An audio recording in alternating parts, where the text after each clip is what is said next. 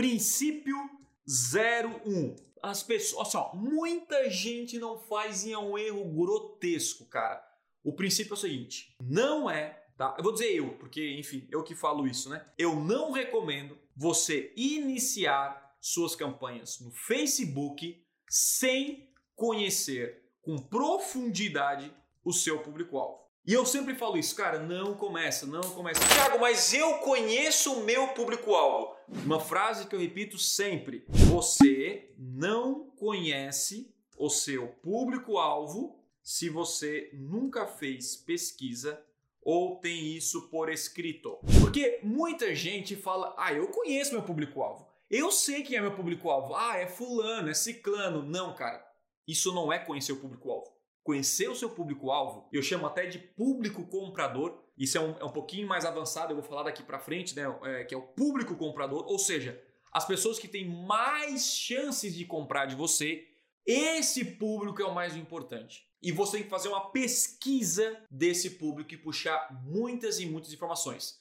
Quando a gente fala que dados é o novo petróleo, Camila fala isso, eu achei muito interessante. É exatamente isso. Quando você faz pesquisa, isso tem muito valor, mas muito valor mesmo. É dali que vai sair a segmentação, enfim, a comunicação, toda a construção das suas campanhas na internet e nos públicos. E bom, eu quero mostrar para você a única forma, um exemplo, tá? Da única forma de conhecer o público-alvo, que é, como eu falei anteriormente, único, é único, não tem outro, não tem outra maneira. É, é pesquisa, tá bom? Com clientes. Tiago, eu não tenho clientes. Então faz pesquisas com pessoas parecidas com seus clientes, que você acredita, e quando você tiver seus primeiros clientes, aí você faz. Então eu vou dar um exemplo aqui da minha própria pesquisa. Você que participa, cadastrou o e-mail aqui para participar das, das lives monstras, você recebeu essa pesquisa, alguns de vocês aí, né? Beleza? E eu fiz uma pesquisa aqui. Quem são as pessoas que estão participando da live monstra? Então eu pergunto a faixa de idade, o gênero, eu também faço com meus alunos, eu faço de pesquisa de satisfação. Pesquisa é o poder total. Eu trabalho como, atualmente você vende, eu tenho várias informações. Eu pergunto, por exemplo, é, quem são as suas referências no marketing digital? Com quem você costuma seguir as redes sociais?